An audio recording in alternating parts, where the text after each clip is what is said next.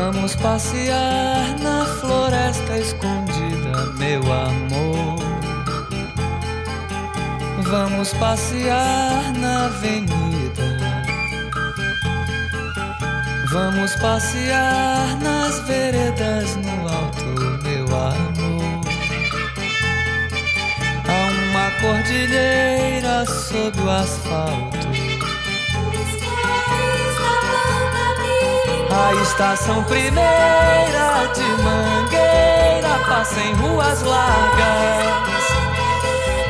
Passa por debaixo da Avenida Presidente Vargas. Presidente Vargas. Presidente Vargas. Presidente Vargas. Vamos passear Estados Unidos do Brasil.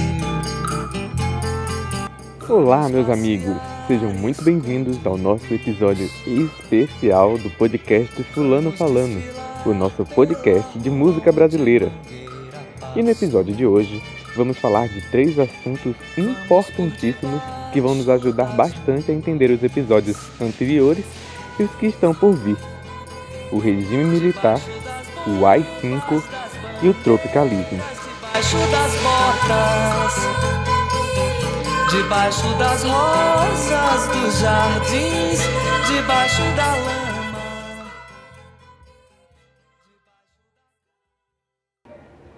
É claro que, como é um episódio especial, eu não vou fazer isso sozinho, né? Senão seria chato. Por isso, hoje vamos ter um convidado especial, Cícero Dias.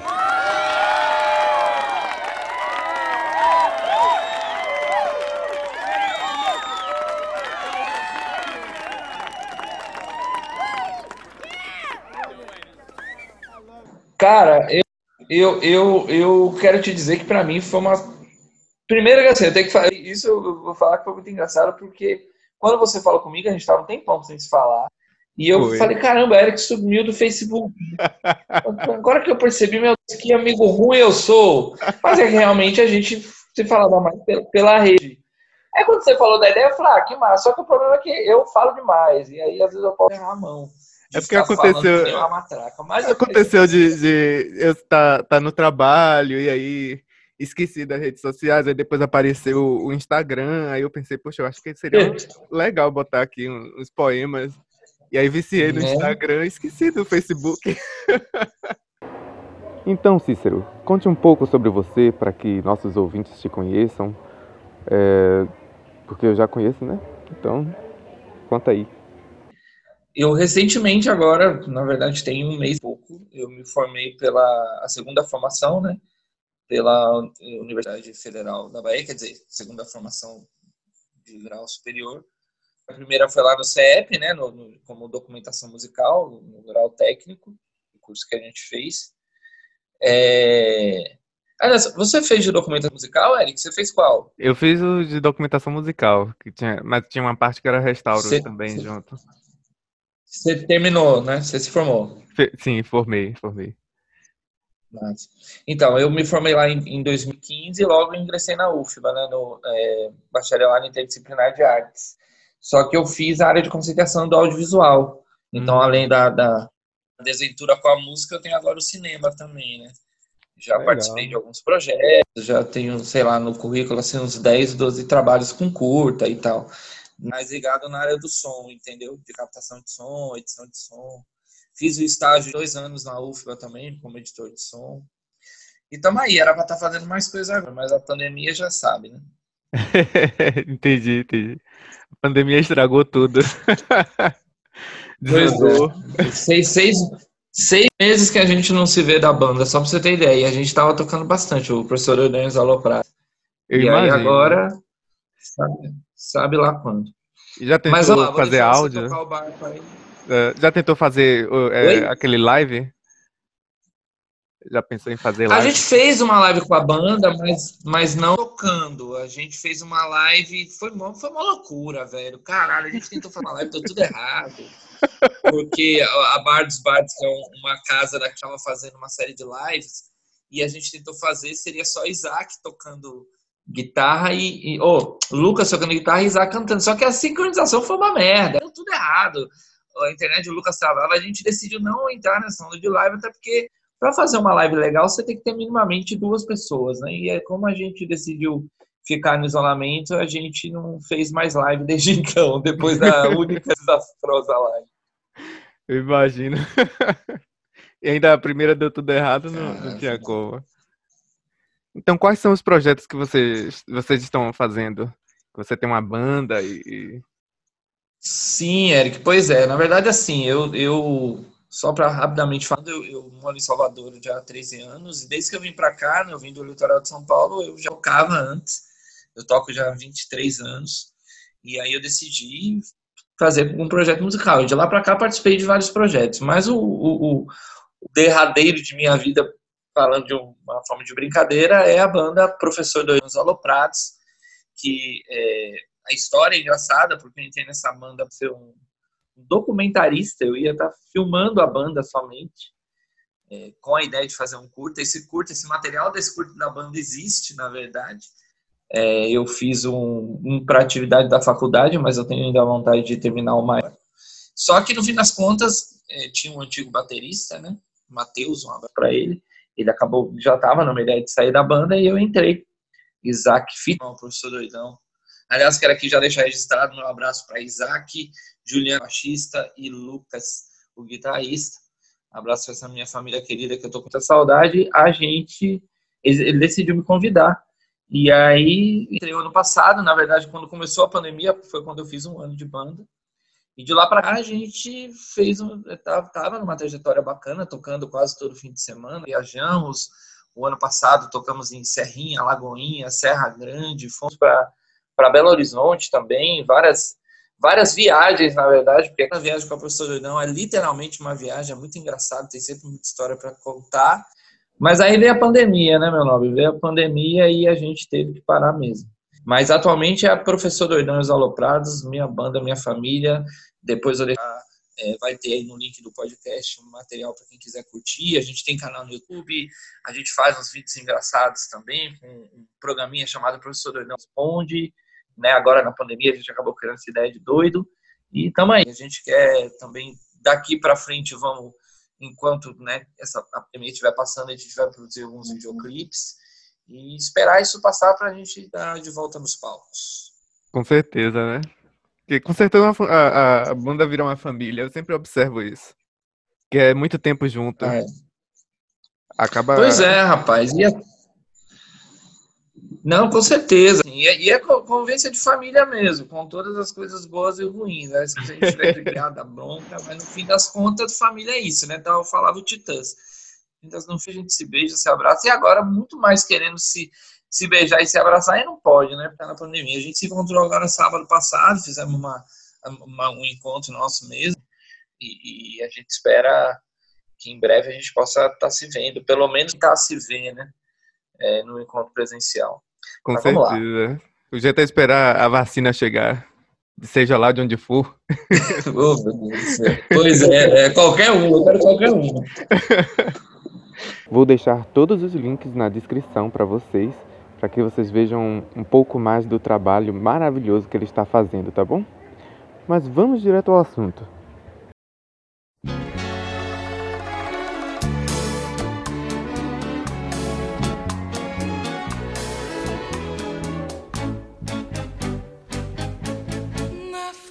Do espelho,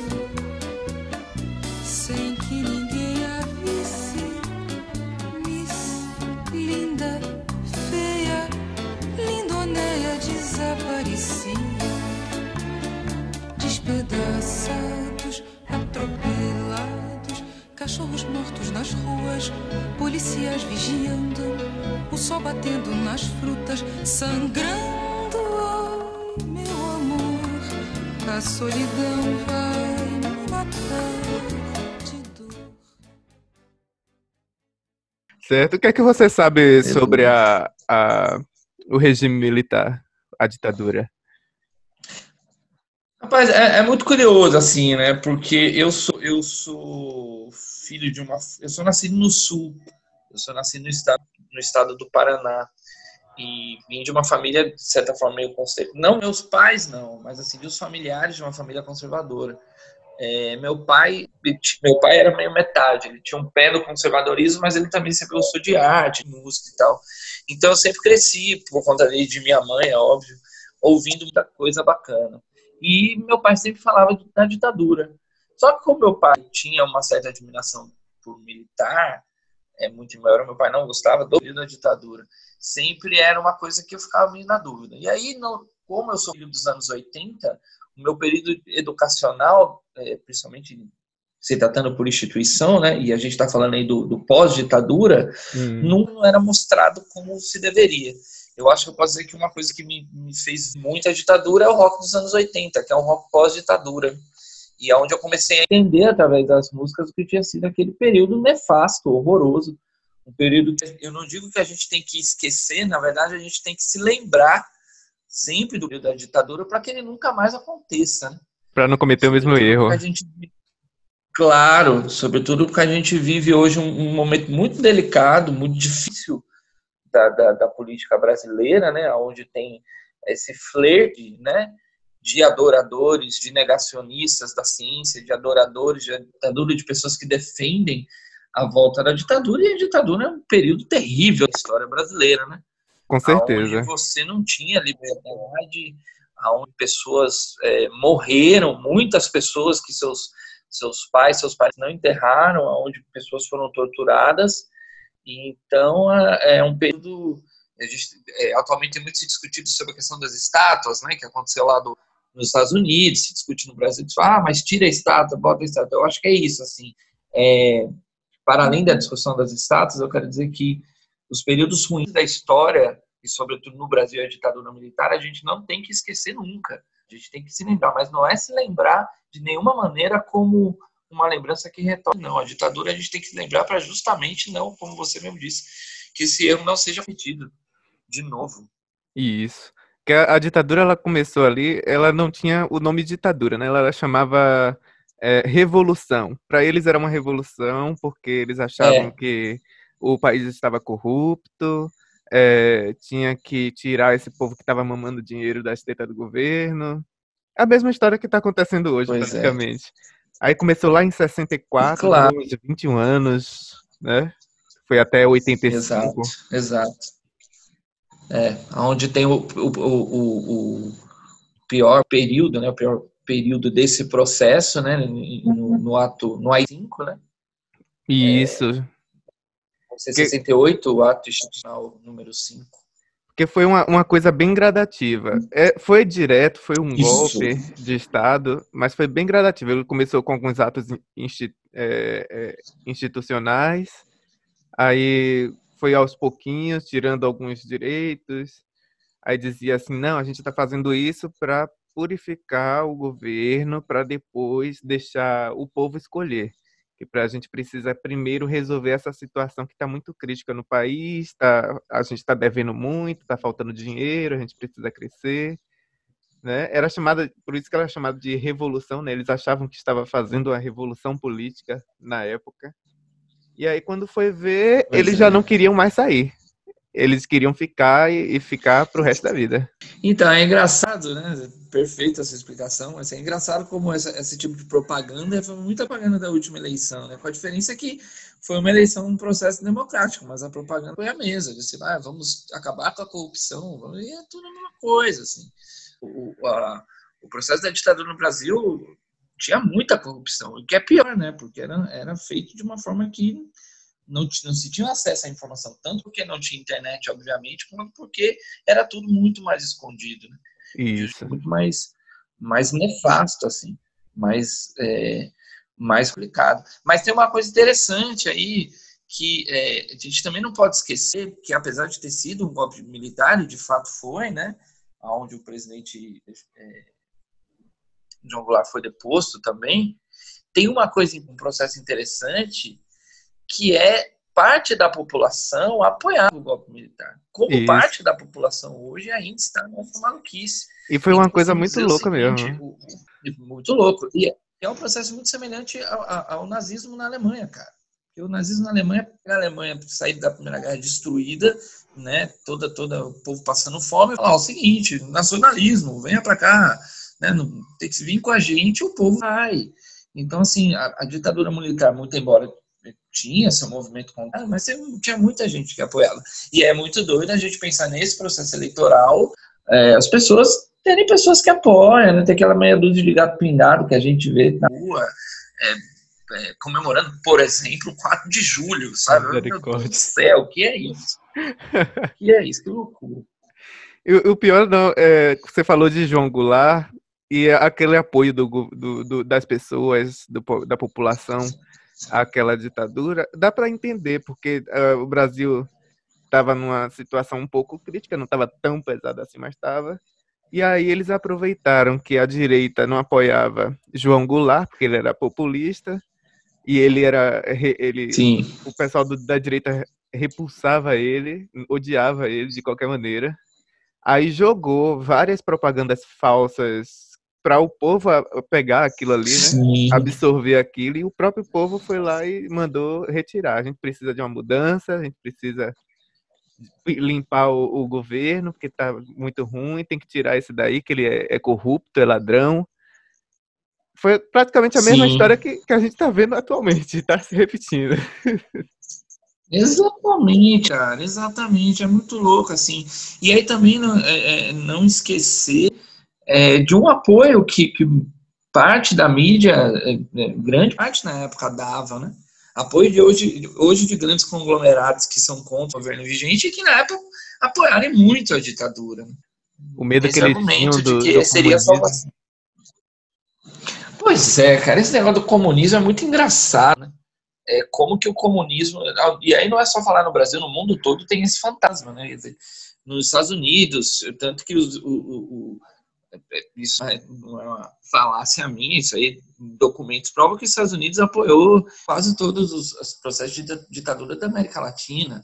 E muito por conta desse monstro vermelho, né? Desse comunismo vermelho, essa, essa coisa maluca que, na verdade, é, o que os Estados Unidos queria sempre quer ser, é ser o país controlador. Né? Será que eles tinham medo do, do comunismo? O que é que apavorava mais eles? Não sei, cara. Eu, eu, eu, acho que tem a ver com mesmo, pra, pelo menos na minha visão, não sou um cientista político, mas tem a ver com essa questão hegemônica de país, de líder de economia, né? De não querer dividir. A, a verdade é essa, cara. Quando a gente pensa no famoso American Way of Life, né, o modo de vida americano, uhum. o americano ele preza pelo que ele tem. Quer dizer, o americano, esse americano é, é, é, é apresentado nos filmes, né, esse consumidor, ele é, a, a de vida é apresentado pelo que você tem. Então, assim, é esse poder mesmo. De, Aquela coisa de do ter, ego. Né, de, é, é verdade. Já que a gente está falando de, da ditadura brasileira, eu vou dar uma dica aqui para quem estiver ouvindo o podcast. Você falou do Jango, né? A gente citou o Jango aqui. Isso. Existe um documentário muito bom chamado Jango, que é do Silvio Tender, do cineasta Silvio Tender. É um documentário de 1984. Eu vi esse documentário na UFMA, num congresso, e ele é sensacional, porque ele fala, a gente está falando um pouquinho, é o filme, o filme destrincha muito sobre como foi o golpe em cima do Jango, exatamente o que você falou, o, o diálogo que ele tinha, né, na questão populista, o diálogo que ele tinha com, com as camadas que o governo não queria ter, como, por exemplo, a comunidade indígena, como, por exemplo, ele falar com a periferia, e aí, enfim, né? Pensar no povo de verdade. Pensar no povo de verdade. É, mesmo que estivesse é roubando, que nunca se sabe, né? Sempre aparece alguma coisa assim. Tava pensando no povo, pelo menos. Pois é, né? Não, é mínimo. Cara, eu tenho, eu tenho visto, assim, é, a gente, eu sei que a pauta é dura, mas não tem como não refletir para o momento, cara. O que está acontecendo com o Rio de Janeiro, sabe? É, que loucura é essa, bicho? É, é, prefeito, é governador, é tudo preso, é o cara roubar dinheiro na plena pandemia, velho. O cara que rouba dinheiro na pandemia, falar não. E um cara que apareceu lá, o, o tal do Whitson, que apareceu dizendo que era o Salvador, não é, cara, não é. E aí é, é, é complicado, é complicado. Esse, o, o problema mais agravante dessa pandemia, dessa pandemia não, quero dizer, da, da, do, da ditadura, foi o seguinte, é, a, os artistas estavam percebendo né, que essa situação estava se agravando, estava ficando violento. Eu lembro até que eu, quando eu estava fazendo o podcast de Caetano Veloso, ele falou que as pessoas já estavam desaparecendo antes de se instaurar o, o AI-5. E aí ele foi, foi até quando nasceu o Sim. movimento tropicalista. Ele reuniu vários artistas, vários, vários cantores. Aí ele falou, olha gente, a gente precisa fazer alguma coisa, não precisa ser aquela coisa branda, como as, os outros movimentos culturais foram. A gente tem que fazer uma coisa violenta, mas não violenta de sair bater nas pessoas, Isso. violenta de, de é, chocar as pessoas, para ver se elas acordam. Sim, sim. Que aí foi que nasceu Sim. o tropicalismo, né? Que é um dos assuntos desse, desse episódio. Que o tropicalismo É. nasceu nesse meio. E o tropicalismo, é, pouco tempo que eles, eles, se aproxim, eles se apresentaram, foi que foi institucionado o AI-5, né? O AI-5. E isso foi o que- bateu junto com, com essas apresentações dele. Imagina a, a situação, né? O medo que eles não deviam ter. Que eles já sofriam bullying, que alguns chamavam Pois eles é. de sujo. Gal Costa fala que chamavam ela de Uhum. suja, de porca, volta pra sua terra, vai tomar um banho. Você tem toda uma relação interessante. A Tropicália do- dos movimentos, né, quando surge a MPB, a, a Tropicália eu acho que é o movimento mais é, interessante e complexo em todos os aspectos de discussão político, musical, porque assim foi um movimento que era é, desprendido de tudo. É como você disse, vamos chocar, vamos misturar poesia, arte, é, é, artes plásticas, vamos fazer acontecer. é, e, e aí tem um ponto muito importante que é de- a Tropicália a gente fala muito da Bahia, né? Do Caetano, Gil, Betânia, é, é, é, Gal, Tom Zé, claro, como não citar o Tom Zé. E aí não tem como a gente também não cuidar do preconceito nordestino. Como que, Isso. como que isso também está alinhado? Quando você, você, você demonstra essa fala da, da, da Gal, né, sobre sobre para você ir embora, vai embora, tal. É isso assim, sobre como a visão do, do nordestino. O que também é uma das disciplinas que eu peguei nesse processo de UFBA foi uma disciplina que, que dada por um dos meus melhores professores da época, o professor Milton Moura, é, que se chamava História da Música Popular no Brasil, não História da MPB. E a gente estudava vários pontos, onde inclusive caiu a, a, a Tropicália. E um dos processos que a gente estava conversando e discutindo, e tem a ver com a ditadura, e tem a ver com o que a gente está conversando sobre o MPB, é como, de certa forma, é, a Tropicália ela cria esse distanciamento, né? A Tropicália é considerada MPB, obviamente, mas ela tem essa célula de ser a Tropicália. E, e a música nordestina, ela também passa a ser vista de uma outra forma. E isso é muito interessante, por quê? A gente tem uma das músicas que a gente, que a gente fala, né? É o Brega, né? O Brega é uma Isso. música conhecida. E a música Brega, ela está totalmente alinhada em ser música nordestina, né? E- Aonde você tem o, o, o, o Dair José, você tem o, o Reginaldo Rossi, entre tantos outros, inclusive músicos menores muito conhecidos na, na sua esfera local. E, e isso é interessante, porque a música, o, termo brega, né, música brega, é porque trocava nos bregas, era música de cabaré, que, a bem da verdade, eram músicas românticas. é, Não, eram, não tinha nada diferente. Eram Eram- músicas não- românticas com E não, não só em cabarés, eu vejo que também tinham em restaurantes mais de familiares, assim. Sim, sim. que as- E, e- e- e eram músicas que o Roberto Carlos cantava, né? E aí o que que acontece? A gente passa, é, é, e aí é uma coisa mesmo de preconceito linguístico e preconceito é, territorial. Passa a se chamar de brega, música brega, o, o termo brega a gente leva para uma coisa ruim, né? Ah, isso aí é brega. Se a gente parar para pensar como isso avançou em considerar uma música do Nordeste brega.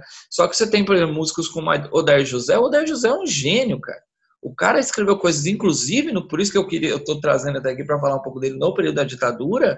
O cara teve disco que foi proibido, porque eram socos e socos, assim, de um rock and roll muito autêntico, sabe? Então é, é interessante isso- essa fala é, que você iniciou da Tropicália para a gente ver como o- o- os nordestinos tiveram, tem sempre, além da resistência, olha que coisa louca, além da resistência contra a ditadura, você tem uma outra resistência, que é uma resistência também de, de localização, de falar, ó, eu sou nordestino e eu sou bom pra caramba, entendeu? E você falou até do, do rock, isso é, é muito interessante, porque eu lembro de ter visto que Elis Regina, ela era contra as guitarras, ela até participou dos movimentos Isso, contra as guitarras, estava lá, e muita gente compartilhava daquilo, porque achava que a música popular brasileira, ela iria ser destruída pela guitarra, porque a guitarra é dos Estados Unidos. E a Tropicália fez isso, pegou a guitarra dos Estados Unidos, pegou o violino, o violoncelo, os harmônicos de lá da Europa, misturou aqui com as coisas do Brasil, principalmente do Nordeste, que você vê muito ali uma, uma, uma coisa mais é, próxima do Luiz Gonzaga, você vê ali a sanfona, tem um, um forrozinho misturado com algo mais, mais europeu, assim, misturado com um pouco de rock. Eles fizeram uma mistura que era experimental, a, a noção era essa mesmo, experimentar e chocar as pessoas, para puxar a atenção delas para essas coisas. Apesar Sim. das letras, eu achava é. que, que as, as, letras deles eram um pouco sutis. As letras de? Sutis. No, no caso, assim, eles queriam ah. fazer o, o, movimento contra aquela violência que estava acontecendo com as pessoas, com Sim. o país. Mas as ah, letras entendi. eu sentia que, que era sutil. Você vê ali, é, quando você vê o cenário político e econômico e, e urbano daquela época, você entende o que, que aquelas músicas querem dizer. Mas quem não viu isso, de fato, de não fato. vai entender, vai olhar de uma outra forma, vai achar bonito, vai achar que é uma historiazinha, vai achar que é um, uma, um poema qualquer. Eu acho que a intenção pode ser até essa, é, para burlar é, o governo. Isso, eu ia falar isso agora. Eu ia falar exatamente isso. Eu acho que também tem uma relação de burlar, assim, porque era uma galera caçada o tempo todo, né, velho? Era uma galera que não podia. Você não podia dar um apito que você tava falando alguma coisa podia cana, né? Então, assim, era um modo também. Eu lembrei, isso me veio à cabeça agora, que não tem a ver com a Tropicália, mas eu me lembrei de uma entrevista que eu vi com o Nelson Mota, né? O Nelson Mota, que é, é um cara que foi produtor, compositor e tal ele era produtor e compositor de uma banda que é muito conhecida dos anos 70, que era as Frenéticas, né? que era uma banda só de mulheres. É uma referência para quem, caso esteja ouvindo o um podcast e não conheça o sua Mota, é a música Como uma Onda do Lulu Santos que ele gravou. Mas ele gravou inúmeras outras músicas. Ele não cantava, ele só compunha ou era produtor de show. E ele produzia e compunha para uma banda que era só de mulheres na época dos anos 70, meados dos anos 70, 80, que era as Frenéticas, né? aonde tem a, a, a, música conhecida que é o Dancing Days. Né? É isso que eu ia perguntar, se tinha ligação com, com Dancing Days. Isso, exatamente, é, é sobre Days mesmo, porque na, na letra, é, eu vou tentar me lembrar a letra agora, que ele fala, né, ele, eu vi numa entrevista, é, não, na verdade a música não é Days, não, agora eu vou retomar aqui meu raciocínio, como diz o, o capitão vou retomar meu raciocínio. é, tava falando do, do Mota, a música, na verdade, chama Perigosa. Hum. Que é hum. aquela, aquela letra que, que, elas cantam que fala, sei que eu sou bonita e gostosa, sei que você me olha e me quer, tal, tal, tal, tal,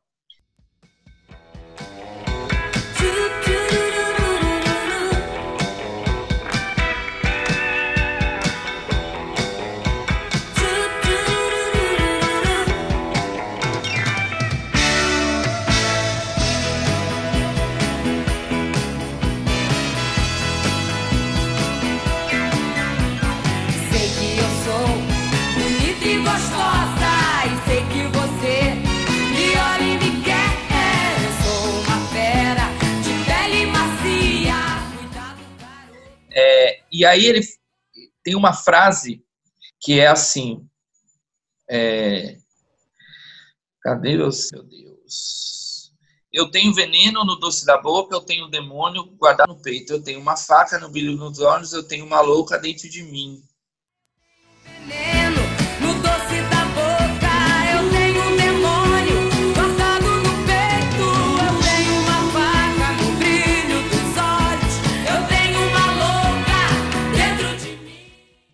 Eu imaginei ah, agora a Rita Lee cantando isso. Na verdade, Ele fala assim, ó, eu vou fazer, eu vou fazer você ficar muito louco dentro de mim. Eu vou fazer você ficar louco, muito louco dentro de mim. Bonita e gostosa, e sei que você me olha e me quer.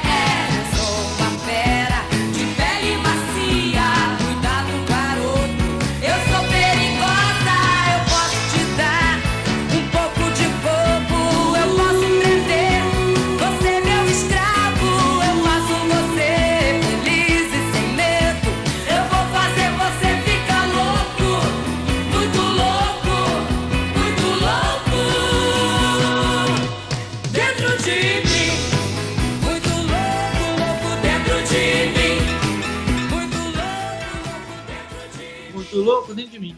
Isso pro, pra o, o- Como é o nome da pessoa? O, se- o sensor, né? Isso pro sensor seria uma afronta.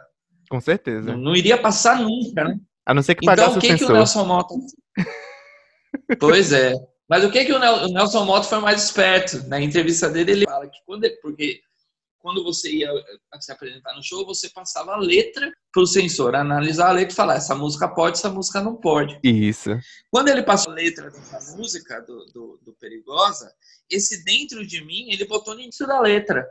Então estava escrito: Dentro de mim eu sei que eu sou bonito e gostoso, eu sei que você me olha e me quer. Da, da, da, da, da, da. O sensor leu e falou: ah, dentro de mim eu quero uma subjetividade. Ali passou, não encontrou nada. Só que na hora que elas iam cantar, aí cantava. Aí já, já Não percebeu na hora. Então também é um pra... Não percebeu. É claro que sempre era um risco, né? Mas é engraçado isso. Como os- Tem outros casos interessantes de como os compositores a Tropicália, tem que você citou, e outros. Aí a gente bota Chico Buarque, né? Onde, onde tinha outras músicas que, que trocava nome, trocava. Isso quando não, a música de fato era censurada e tinha que né? Você falou do Chico Buarque, eu lembrei agora que uma das consequências do, do, do AI-5, né? Na madrugada do, de 13 de dezembro, que foi quando começou o AI-5, foi 13 de dezembro de 64. É, de 64? Eu não lembro direito se foi 64. deixa eu dar uma olhada 68. aqui. 68, né? 68. Isso. Não, a ditadura, é, a ditadura foi 64, o assim foi 68. E 68. Isso mesmo, que combinou com, combinou com a, a prisão ali do, de, de, de vários artistas. É, porque naquela época, assim que eles, eles aprovaram o AI-5, não anunciou nem no jornal. O jornal foi invadido, várias pessoas foram presas, Uhum.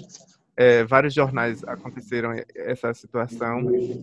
né? Isso mesmo antes de anunciar o, o AI-5 na hora do Brasil.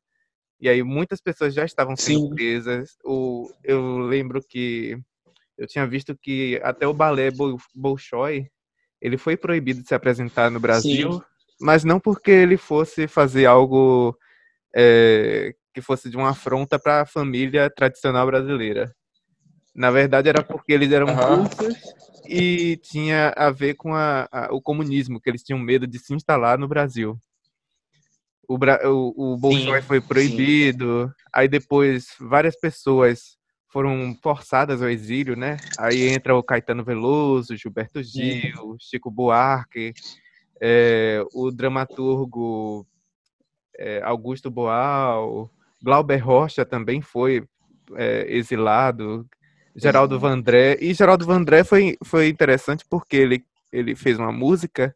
Na música dele não dava para perceber ali, pelo menos não pelos sensores, que era algo, é, algo político, um movimento político. Que ele fala naquela música, né? Para não dizer que não falei das flores, que é muito cantada, muito Isso, tocada que acabou virando um hino, né? virou um hino. E é- foi porque virou o hino da, da, do- da oposição que ele foi exilado. Ele foi preso.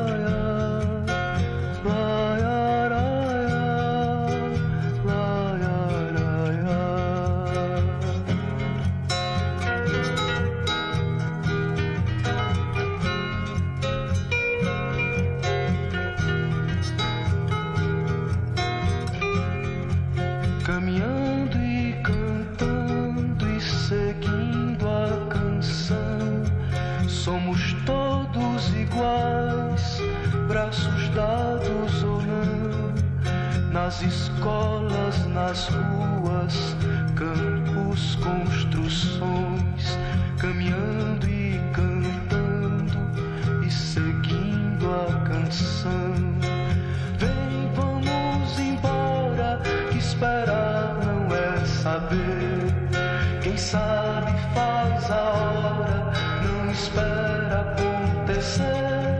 E aí, como não tinha como ele ficar no Brasil, ele preferiu que o exílio, né? Porque acontecia isso.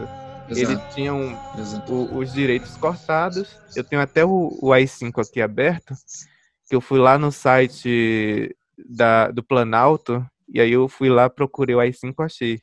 O AI5, ali no artigo 7 ele diz que o presidente podia decretar um estado de sítio, né, a bem prazer Sim. dele, e aí nesse estádio de sítio, estado de sítio, ele retiraria o habeas corpus, o habeas corpus da pessoa, retiraria é, o direito da pessoa é, pedir aquele, aquele. Vou recorrer. A pessoa queria recorrer, ele tirou esse direito da pessoa, né? Porque era, a pessoa era tratada como traidora do, do país, não é? E também tirava ele no artigo 5 desse, desse AI5, ele tirava o foro privilegiado para caso a pessoa fosse política e quisesse o foro privilegiado, ele tirava. Ele te suspendia o direito de Nossa. votar e de ser votado nas eleições sindicais, proibia a, a manifestação e, e, a, e aí eles aplicavam essas, essas proibições como a pessoa quebrou essas regras, eles tiravam, eles colocavam a pessoa em liberdade vigiada, que eu lembro que Gilberto Gil fala muito disso, que ele falou que foi para quando mandaram eles para Salvador, ele ficou numa casa, ele, eu não lembro se a esposa dele também estava com os filhos, que Gilberto Gil tinha um filhos, eu não sei se estava lá ou Sim. se, se ele estava com a família, não lembro. Ele ficou com al- algumas pessoas lá, Sim. Caetano também. Ele disse que a casa era vigiada em volta, e realmente está no artigo 5 na letra A, que a pessoa seria vigiada, teria guardas em volta da casa dela Nossa. para vigiar, proibia a pessoa de, de- frequentar determinados lugares, e aí você vê que Caetano falou que eles não podiam sair de Salvador. Eles só podiam andar por Salvador e tinham que Caramba. ser escoltado, vigiado, não podia fazer nada, não podia fazer show, não podia se apresentar, tocar disco, nada. E ainda o domicílio era determinado, né? Que como Caetano falou, é, eles só podiam ficar em Salvador. Era isso ou ser preso. E eles até acharam, para você ver a, a loucura que foi a situação.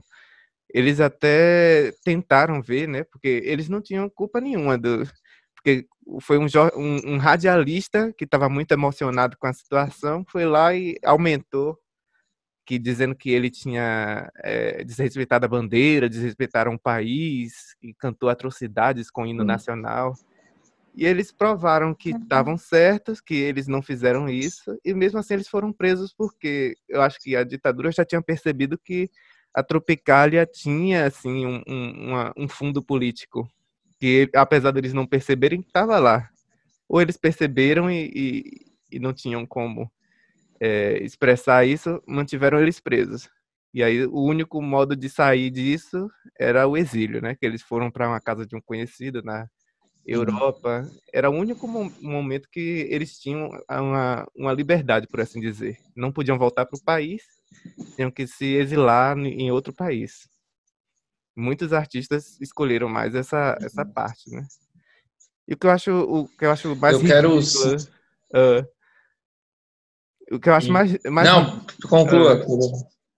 o que eu acho mais ridículo é que você olha aqui no- nos fundamentos da, dessa, do AI-5 e eles dizem que tinham o propósito de dar ao país um regime que atendesse às exigências de um sistema jurídico e político, ou seja, para tirar a corrupção, né, para assegurar a Sim. democracia, algo que não estava acontecendo, que eles retiraram a democracia.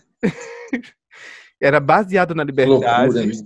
mas só que a liberdade era restrita. E ele dizia que era o respeito à dignidade da pessoa humana, né? Para combater isso, as subversões e ideologias contrárias à tradição do povo. Tradição essa que eu não sei. Ou, ou era. seja, é, é, ou seja, é, é um, é um, é, é um paradoxo, né? É um par- porque tudo que prega, não, você fala, é a liberdade, que liberdade? Dignidade, que dignidade? O que, que a gente está falando? De quem que a gente está falando que você está, né? Que É. democracia é essa que que tem? É uma loucura. É, você tava, a gente tem falado da Tropicália, né, como, e, de tantos artistas, e eu tenho que citar um artista que eu acho talvez, o, pelo menos na minha vida, um dos mais importantes, é, que é o Raul Seixas, cara, porque o Raul Seixas também foi é, convidado a sair do país, como ele, ele chamava. O Raul Seixas, ele tem uma coisa que eu acho sensacional, assim, é, até que eu coloco num patamar maior do que todos os outros artistas, e me desculpem aos todos os grandes mestres da, da MPB, porque o próprio Raul Seixas falava, eu sou um roteiro. Só que o Raul Seixas, ele conseguia é, falar com o povo mesmo, com o povo da área mais popular, e falar com a elite. Quer dizer, todo mundo entendia o que o cara dizia.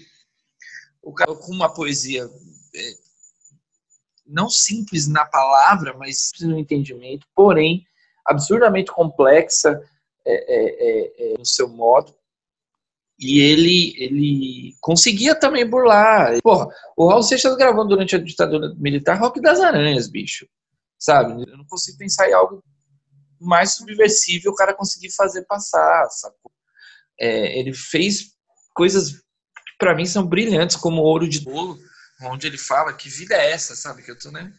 Eu que não me sento no, so- no trono de um apartamento com a boca escancarada, cheia de dentes, esperando a morte chegar. Uma frase dessa é um absurdo.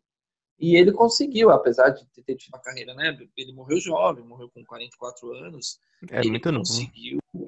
Morreu muito novo, e morreu acabado, né? Aliás, falando de cinema de novo, comentário do Raul Seixas, é, Raul, início, fim e meio, é uma coisa sensacional. Mas ele conseguiu fazer, deixar um legado maravilhoso, que inclusive é contra a ditadura, a favor da liberdade, e conseguindo burlar. Eu acho, eu acho um personagem fantástico. assim. E ainda tem gente que ama, né? A ditadura. Pois é, bicho, não, conhece. dá, não dá, cara, não dá. Pessoas fazendo É, é, é, mobilização acima do AI-5. Não queremos o AI-5, fechemos o Congresso. Eu, eu, eu, eu, além, da, além da, da, da música e do cinema, eu, eu me intitulo muito como nerd. Eu gosto muito desses objetos nerd, de quadrinhos, né, do cinema. Então eu falo, pô, o cara assiste Star Wars, ele gosta de X-Men, ele é preconceituoso. Velho, você não tá entendendo nada. Você não tá entendendo o que você lê. Você não entende o que você da cultura, sabe? Porque assim, a gente está falando sobre é, o combate que os segmentos têm, né? A comunidade negra, os LGBTs, as mulheres que estão aí, para um monte de gente que vem é, é, é, achar que tem que ter governo militar. Isso é o mesmo, cara, é o mesmo grau de loucura para mim do cara falar quem apoia a monarquia, bicho. Monarquia é um pouquinho menos louco só, mas é a mesma coisa. Não tem, não tem nem. de. Eu acredito que não tem muito tempo que a escravidão acabou e a escravidão só acabou por causa da pressão que tinha por cima. Olha, vários lugares eh, já, escra- já aboliram a escravatura, aqui já está tendo uns movimentos estranhos. Vamos liberar o pessoal aí da escravidão, porque senão a gente vai ser, vai ter a cabeça cortada. Que era assim que começavam os movimentos Exatamente. A família real toda tinha a cabeça Exatamente. cortada. É, é, Bastilha, né? A queda da Bastilha. É isso, cara. Essa palavra que a gente fala tanto hoje, né? Resistir, né? Resistir, resistir os, os movimentos. É isso, velho. Eu acho que eu acho que aí é fundamental a gente pensar no papel da arte, né? Da arte como um todo. né? Muito embora a pauta aqui do, do programa MPB é é a música, mas a gente pode discutir na arte como como um todo. Assim, como é fundamental a gente pensar que em usar a arte como um instrumento de resistência. E, e você nem sempre e aí, levando de novo a gente está falando de burlar, você não precisa o tempo todo estar incisivo falando, você pode simplesmente fazer algo libertador, que vai desde uma pintura, de um poema, é, é, é, ou como nós, a professora Doidão, os aloprados, a gente é, dá as nossas alfinetadas com muito humor, inclusive, né? Sim.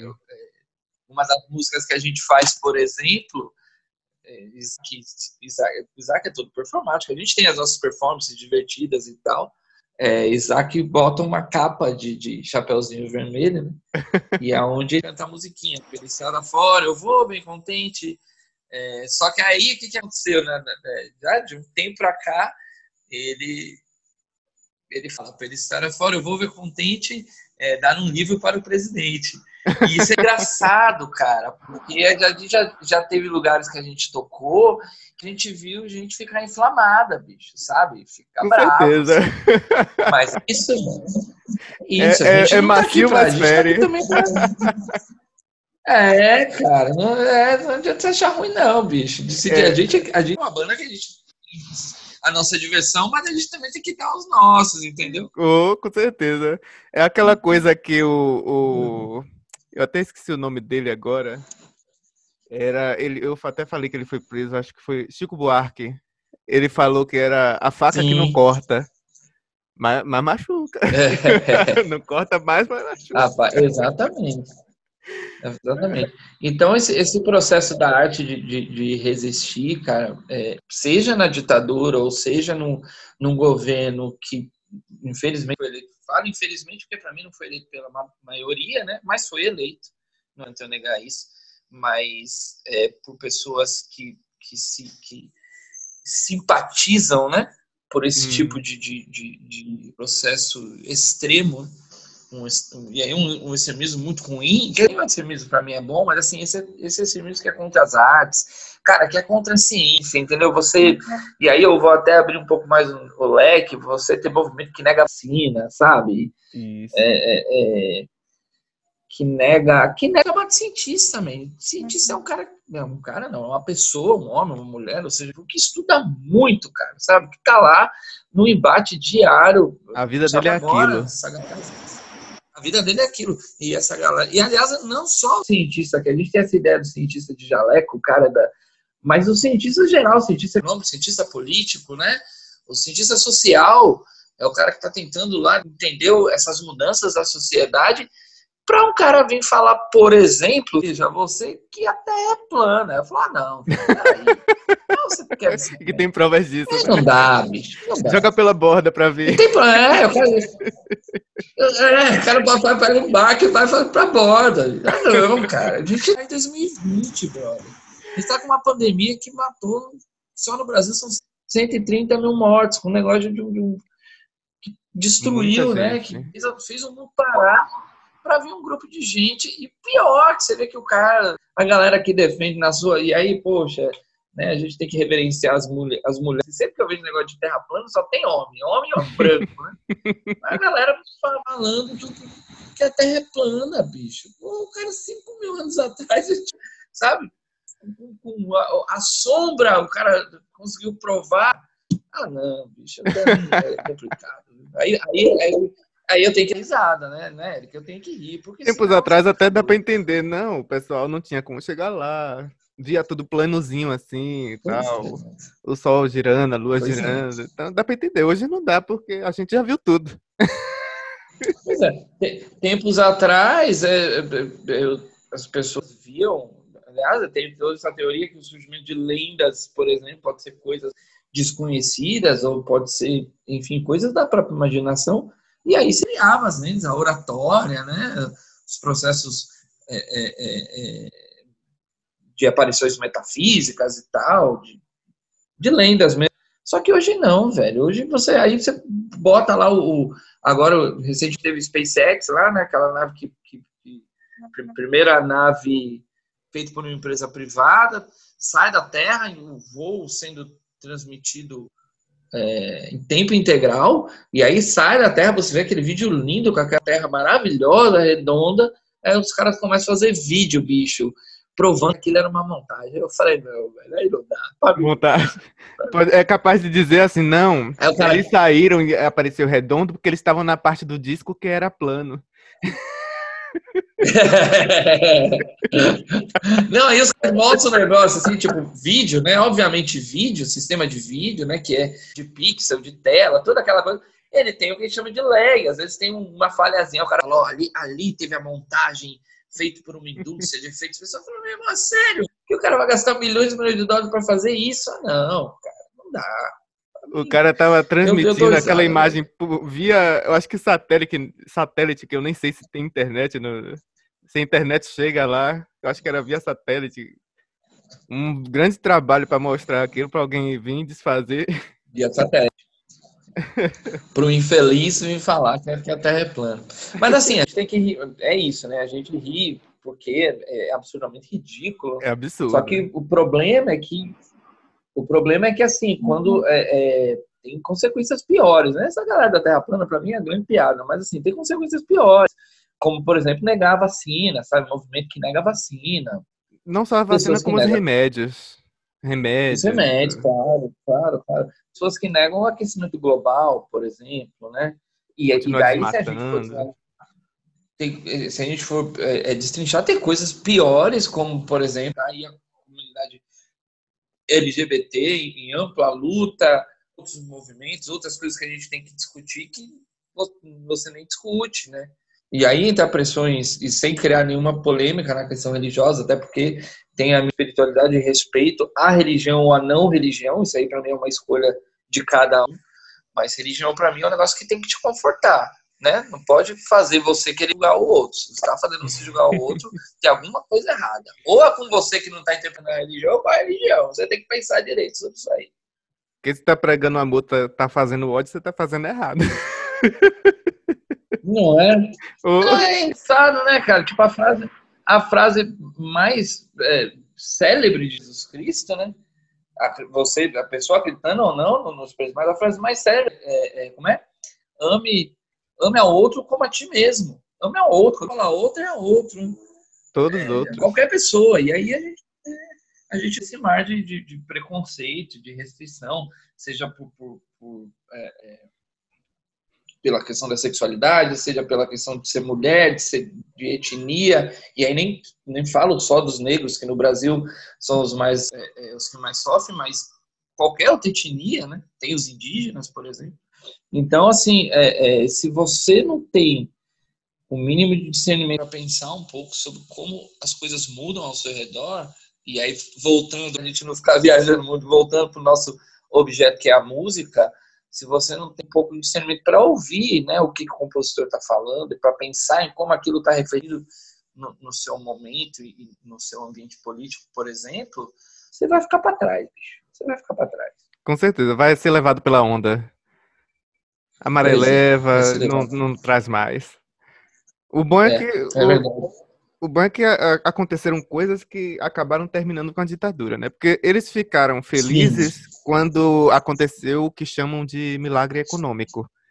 Que aí o pessoal Sim, ficou feliz, sim. estava entrando dinheiro, estava resolvendo tudo. Mas só que eles não esperavam que o milagre econômico era curto e acabar. E quando acabou, eles viram a inflação terrível, que o povo já Exato. o povo não aguentou mais e aí o povo mesmo decidiu, vamos derrubar esse negócio aí que não tá dando certo. Já cansei, já tá sufocante. Perfeito. E aí a gente para esse, esse período é, fim de ditadura, né? Início da redemocratização. E eu falo isso porque eu vou te fazer uma pergunta discreta, se você não quiser colocar no ar, não Ah. precisa. Mas quantos anos você tem? 27. Você tem 27. É, eu tenho 40. Fiz 40 ano passado. No mês que vem tô chegando no 4.1. E eu, como eu brinco, como eu já citei aqui, eu sou, eu sou filho dos anos 80, né? Na, na verdade, eu nasci em 79.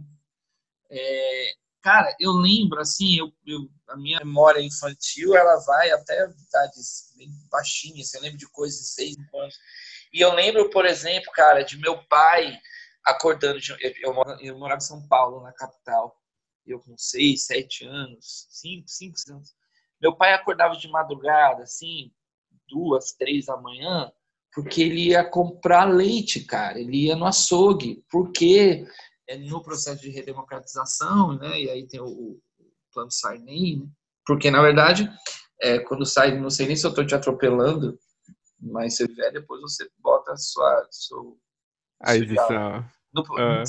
nesse, nesse desacordo aí, nessa, né, de acabar a ditadura, entra a gente processo de redemocratização, onde é eleito o Tancredo Neves, que na verdade ele ganha, mas não leva, né? Ele, ele ganha a eleição e, e morre, né?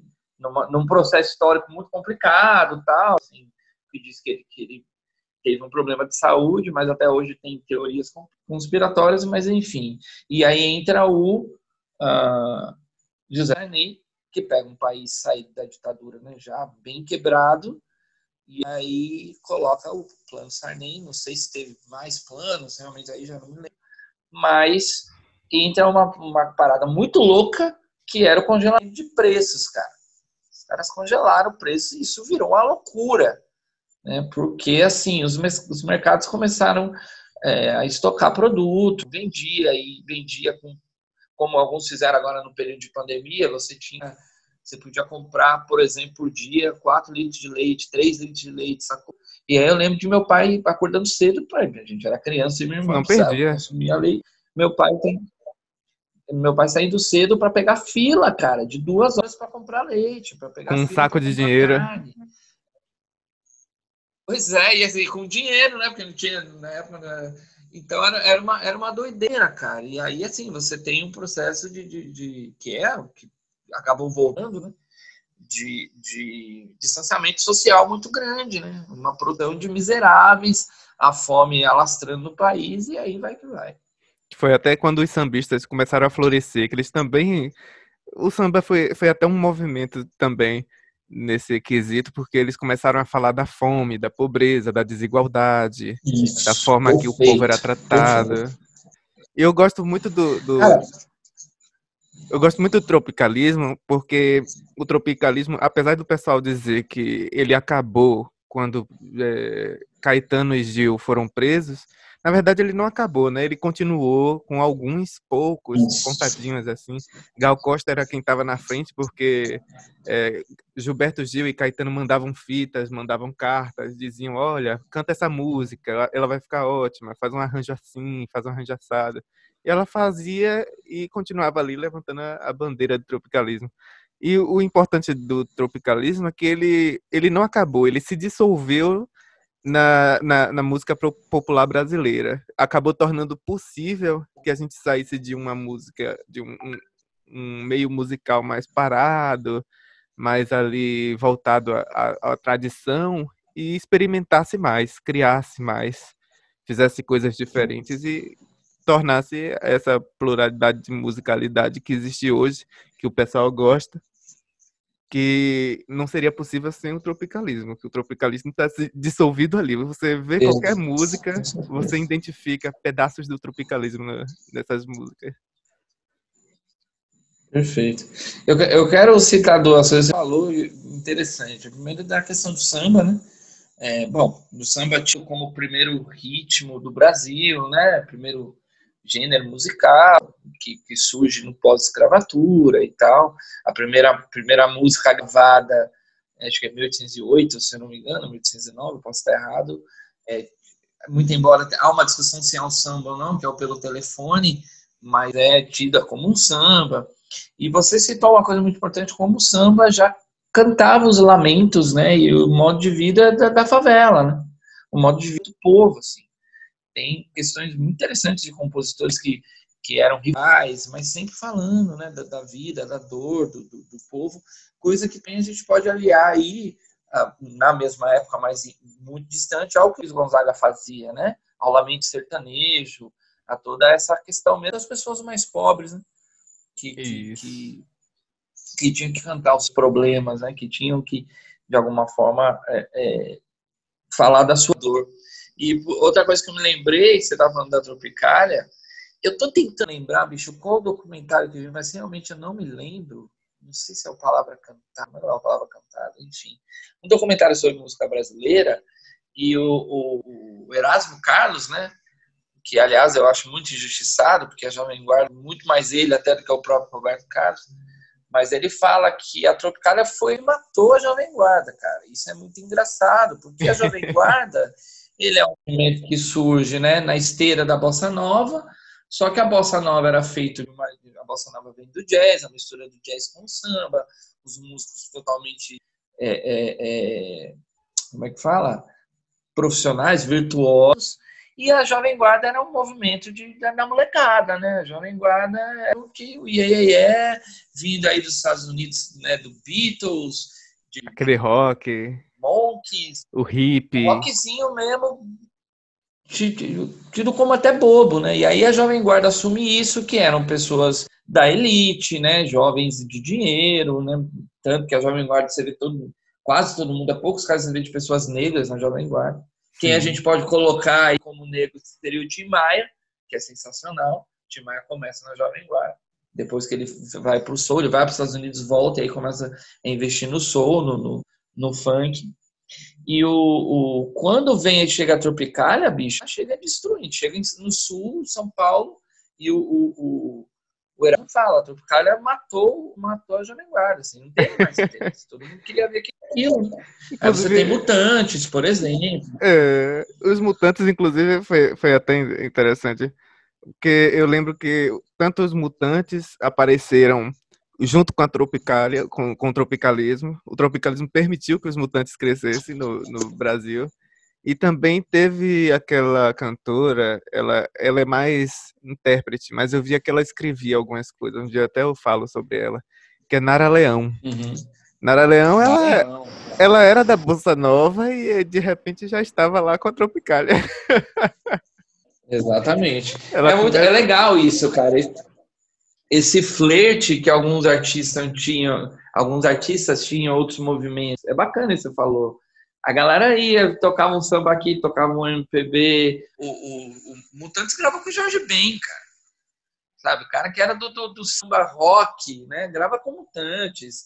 É bacana isso. É bacana isso. Tem até que falar deles. Eu só não, não falei, não falei, eu mostrei ali que eu fiz os outros episódios, eu mostrei mais os principais, os que estavam mais na frente desse movimento. Sei. E aí eu achei Aham. chocante quando eu tava ouvindo Caetano, que eu tava pesquisando, ele falou que Betânia não participou. Ela só tava lá, mas não participou. Eu fiquei, gente, e agora? O que, é que eu faço com Betânia? É verdade. Tava doido pra botar ela. Bet- Betânia é um caso à parte, bicho. É um caso à parte. é um negócio à parte, porque ela, ela tem essa coisa com a palavra, né? A Betânia tem essa, essa- com a poesia, com a palavra, que é absurda, assim, mas realmente eles gravaram os Doces Bárbaros, né? Mas o movimento da Tropicália, de fato, a Betânia, eu não sei realmente até que ponto, mas é bem por fora mesmo, cara. É bem por fora. Ele falou, ela não É. participou, mas ela cantava umas músicas, mas ela também cantava outras músicas, aí ela não, não participou. Eu acho interessante porque ela gostava de, do teatro e é por isso que ela faz esses shows do jeito que, que faz, por causa do teatro. Ela gosta da- Sim, dessa sim. performance. Não, e é isso. É isso, cara. Assim, o, o- Chico Buarque escrevia peças de teatro, né? É, teatrólogos que versavam em cantar em compor músicas. Então, assim, é muito interessante ver como essa resistência à ditadura, ela criava essas, essas uniões, assim, de arte, né? É, é, de encenar peças de livros de, de- de- de, é, grandes tipo Morte e Vida Severina, que foi, foi, foi feito pelo Chico Buarque, né? Ele, ele encenou. Então, assim, com outros atores e tal, esses movimentos eles se uniam mesmo também para ser, ó, a gente está no plena ditadura, a gente tem que ficar correndo, bem era um modo de estar em contato, de se ajudar, de saber se, ó, os caras estão vindo aí. Era quase como um jogo de espionagem, né, cara? A É. galera tem que também não ficar mais no topo. É, eu vou aqui só abrir um parênteses, porque tá na minha cabeça. Ontem eu assisti com minha namorada, até mandar um beijo pra meu amor Priscila, fazer uma média com a, com a minha senhora. A gente assistiu um documentário muito legal é, sobre o Mussum, né? O Uhum. Mussum, todo mundo conhece os Trapalhões, chama Mussum, é um filme do Cacildes. E es- um lado que ele acabou não ficando tão famoso quanto deveria, muito embora a maioria das pessoas sabem, é que ele era, ele era sambista, né? Ele sério? teve uma Ele era sambista? chamada Os Originais. Eu não sabia. Sério, tá vendo? Você não sabia.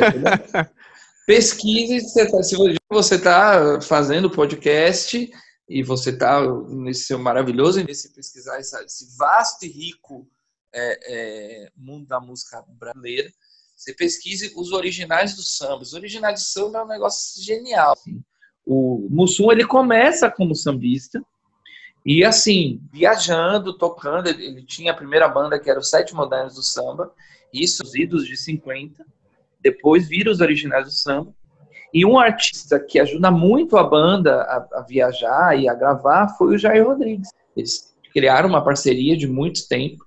Você tem uma ideia, no filme, do, do- do- nesse documentário, tem uma fala da Elis Regina, cara Olha, que a Alice Regina, a Alice ganhou um festival com uma música do Baden Powell, eu não lembro o ano, não sei se é 68, é no ano já de ditadura, e essa música que ela interpretou foi tocada pelos originais do samba.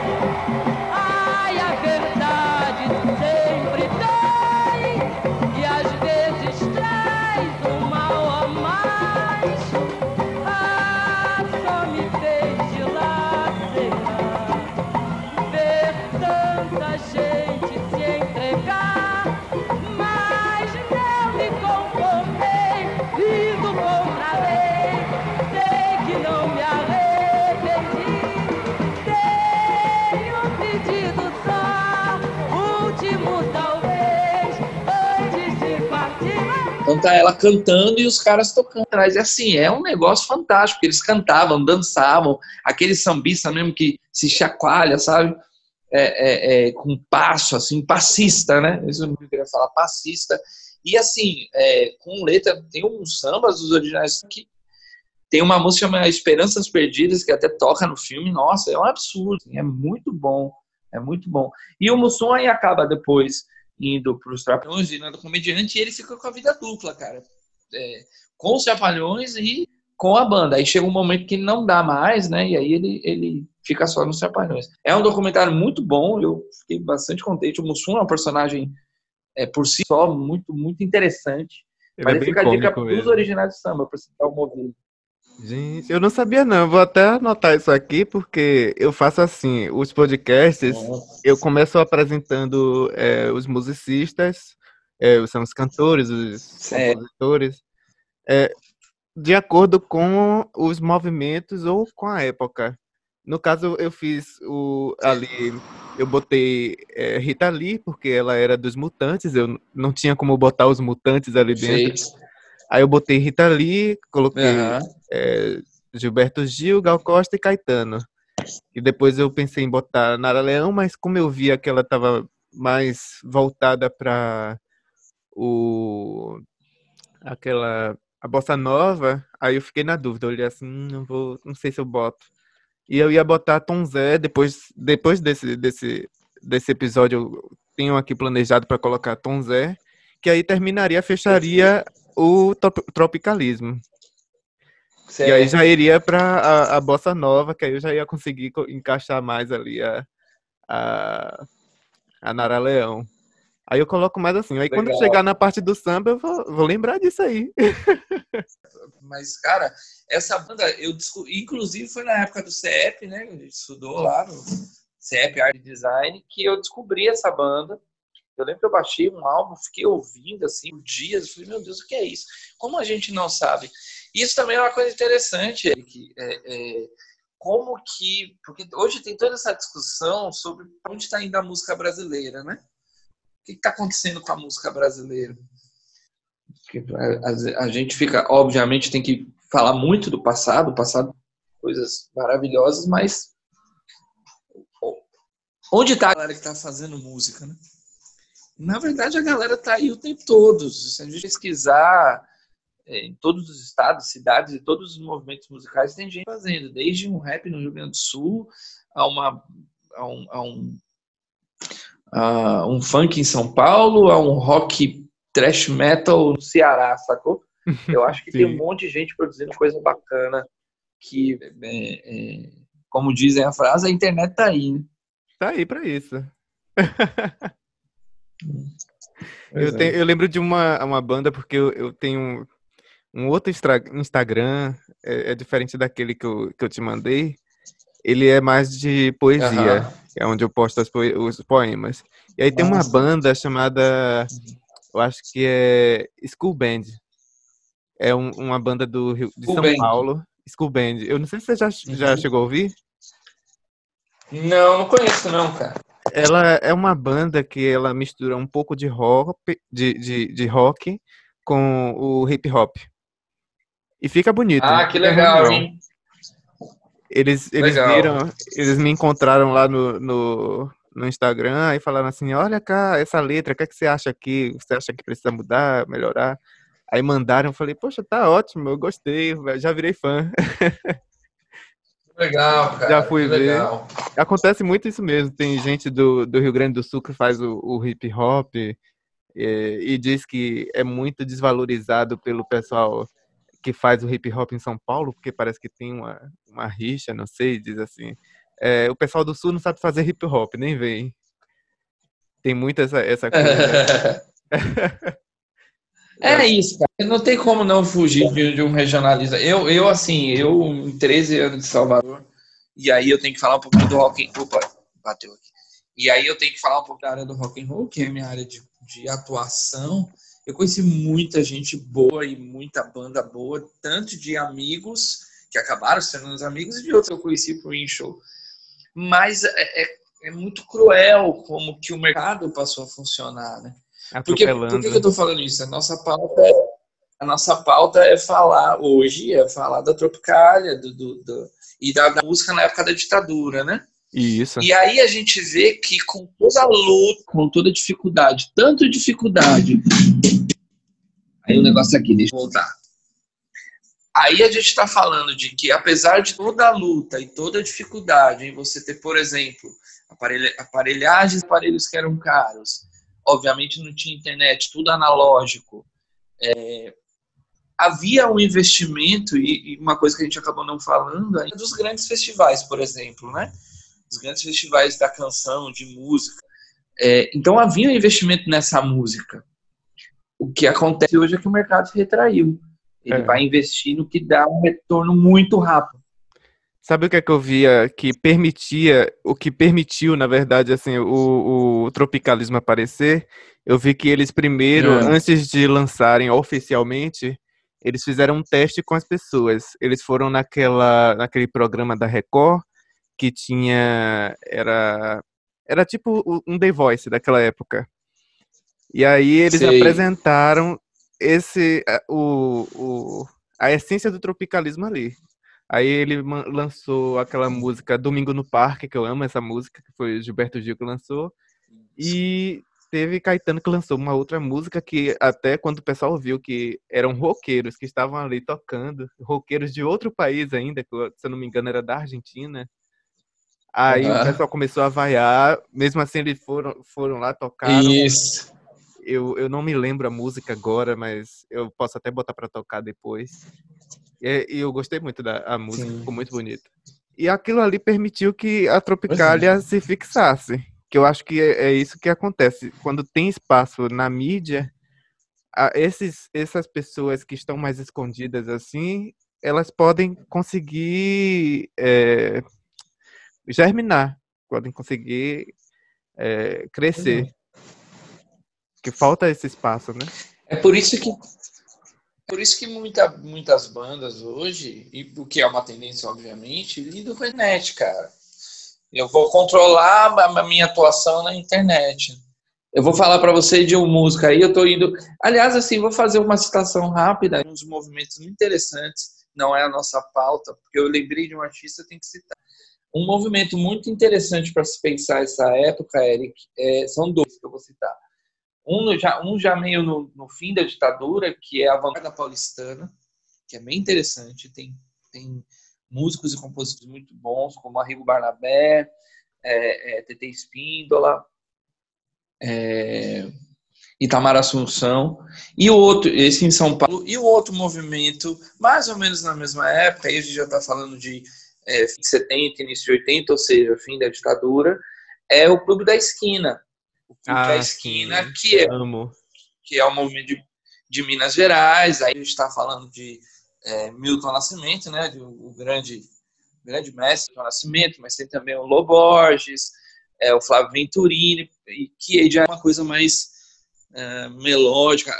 A vanguarda paulista- paulistana é uma coisa bem mais experimental, e o, o, o, o- Clube da Esquina é uma coisa mais melódica, mais acessível, É, isso, mais bucólica e tal. Mas são movimentos importantes, cara, porque é isso, assim. A gente, obviamente, fala da Tropicália como um grande símbolo e da MPB, mas é isso que eu falo. Nos pequenos setores tinha gente também fazendo o seu. E aí, quando eu falei esse paralelo que eu estava falando do rock aqui na Bahia, e não só do rock, de coisas que não são tão conhecidas no Brasil afora, é o que eu sempre digo. As pessoas querem fazer arte, fazer música, elas vão fazer. Cara, tem casos interessantíssimos de bandas, é em todos os segmentos, tá? Não vou aqui me ater a um ritmo. Bandas, eu tô falando bandas autorais, eu não tô falando do músico que toca, que faz o seu trabalho cover, que também eu, eu, eu admiro e eu valido, mas eu tô falando de trabalho autoral. Tem casos de bandas, caras, que existem há 30 anos, mas elas são famosas na sua cidade, sacou? Mas fora não. Elas são famosas no máximo no máximo consegue ser famosa no estado, tipo São Paulo conhece tal banda, mas não consegue deslanchar. E aí eu já aqui na Bahia vejo muitos casos.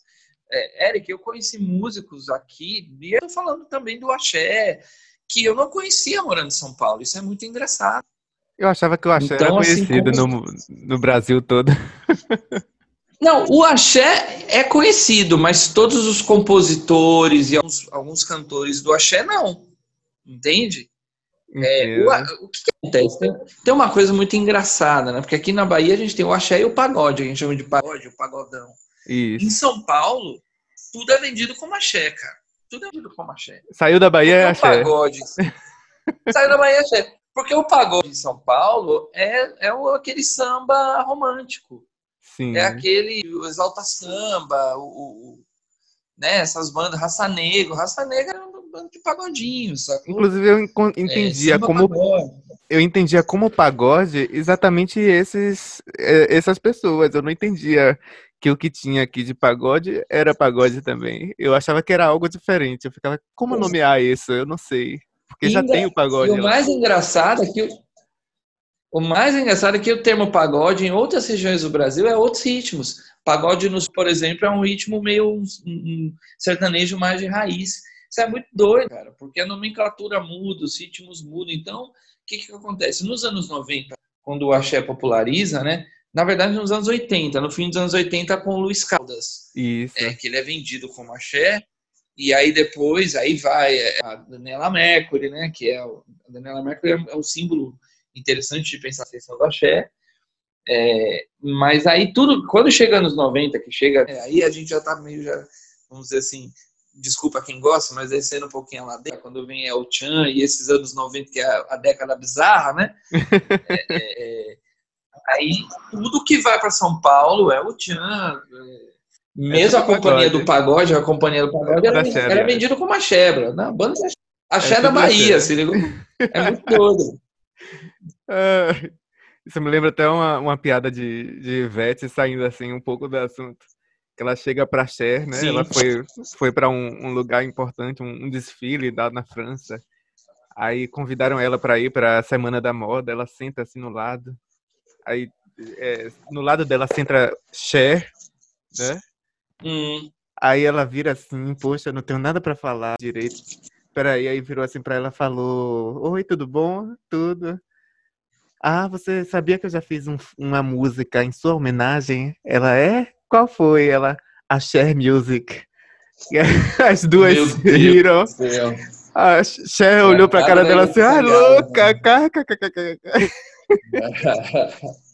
Tem essa Meu Deus do céu, é cara, cara de Ivete Sangalo. É, e ela fez mesmo, né? É, é, é, uma piada assim que ela fez. Foi real. Eu acho até que foi, foi Ivete Sangalo que começou a levar para fora o, o, o axé daqui, né? Não tenho É, então, é, é isso, assim. É, o, o axé de fato, você fala? Isso. Não, na verdade eu acho que assim, é, ah, você fala para fora. Não, é, fora, eu acho é. que sim. Eu acho que é, é Apesar também, eu ia citar, mas aí eu, eu me lembrei agora de uma época muito engraçada dos anos 90, que foi a ascensão de uma coisa popularesca, que era a lambada. Você estudou sobre a lambada? A lambada, lambada. foi um fenômeno, Eu lembro quando eu era pequeno, era um sucesso. Pois é, é, é, mas eu tinha 11, 12 anos, só quando surgiu aquilo era um absurdo, assim. E, e é curioso, foi o primeiro grande ritmo que virou um produto de exportação, né? Tinha aquela banda que era a banda mais conhecida, que era a Kuma, que foi tocar fora, tocou na França, tocou num monte de lugar e tal. Mas é isso, cara. É, é, é, produzir, produzir arte, produzir música, produzir arte em geral. Eu agora que tô, tô é, como eu tenho, me formei em cinema, trabalhando em cinema, aí saindo um pouquinho da, da, da música, mas falando da dificuldade, como é difícil fazer, sabe? Como é difícil fazer cinema, porque a arte até é muito mais cara do que fazer música hoje em dia. Como, como assim? Você tem que ter muita vontade de fazer, entendeu? É, Eric, porque não é mole não. Com certeza. Como a conversa tá boa, eu, a gente pode terminar, tem, a gente pode até voltar num, num, outro momento, que eu vou fazer várias vezes esse especial. Que esse especial é sempre para explicar algum movimento, algum tipo de música, que vai ter aqueles a, a, artistas que eu botei uhum. antes. Então agradeço que você vem aqui, veio aqui, né, disponibilizou esse tempo para falar com a gente. Muito obrigado. Eu, eu, eu preciso usar mais o Instagram, confesso. Mas eu quero te dizer que eu estou muito feliz, cara. Assim, primeiro, do teu trabalho. Acho que é muito importante, porque é um trabalho que fica e a gente tem que estar resgatando essas coisas boas da, da música, da arte em geral. Quero Obrigado. dizer que quando é, minha participação, para a gente resenhar, para a gente trocar ideia, para eu poder contribuir, cara, porra, eu, eu estando disponível, eu vou, vai ser prazerzão, velho, que para mim é muito massa, assim, é bom a gente estar tá é, serve como instrumento de pesquisa, serve como, como lembrança mesmo das coisas boas da música. E obrigado, cara. Pô, valeu pelo convite. E tamo aí, bicho. Quando, quando quiser, espero que a gente volte logo a tocar. E aí, espero que vou te, vou te mandar convites. Você é meu convidado de honra. Espero que você possa também estar com a gente lá com a professor Dordanos Aloprados. É, vai estar o link também para quem Vai estar o link para quem vai ouvir esse podcast, então curta lá a gente também, né, professor Hernandes, professor Hernandes Aloprados, vai ter link no YouTube de e tal. E é isso aí, querido. Tamo junto. O prazer é meu. Bem, e aqui estamos terminando mais um episódio do nosso podcast. E eu gostaria de agradecer a todos vocês que estão nos acompanhando. Se vocês quiserem nos ajudar a manter esse podcast, Vou manter o link na descrição, tá, gente? Doem qualquer valor que vocês puderem, pois já estará ajudando. Acesse a nossa página no Instagram, O link também estará na descrição.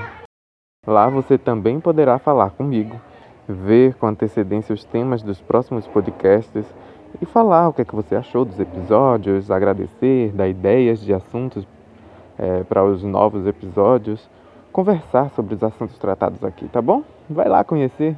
Muito obrigado a todos vocês e um grande abraço. Até mais!